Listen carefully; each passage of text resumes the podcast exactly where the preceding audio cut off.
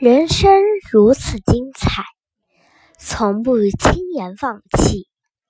作者：Mega Isis。Not until you realize that life itself is a beautiful thing will you really start to live.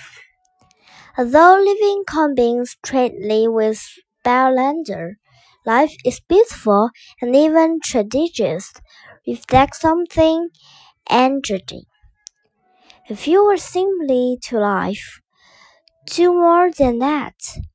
Live beautifully. Through the sea of darkness, hope is the light that brings us comfort, faith, and resource. It goes our way if are we are the lost and give us a foothold on our fears. The moment we lose hope is the moment we surrender our will live. We live in a world that is screaming into a weaker's hand, where hope is needed more than ever but cannot be discounted. Finding this, finding that is rare while the world life seems fair, but if breathed in something better, something bigger than this. It what keeps life worth living. Then you hear a baby speaking her first word. You see sinners holding hands.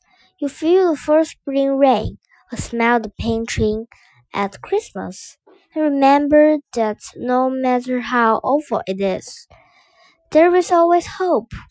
No matter how weak we are, we will always survive.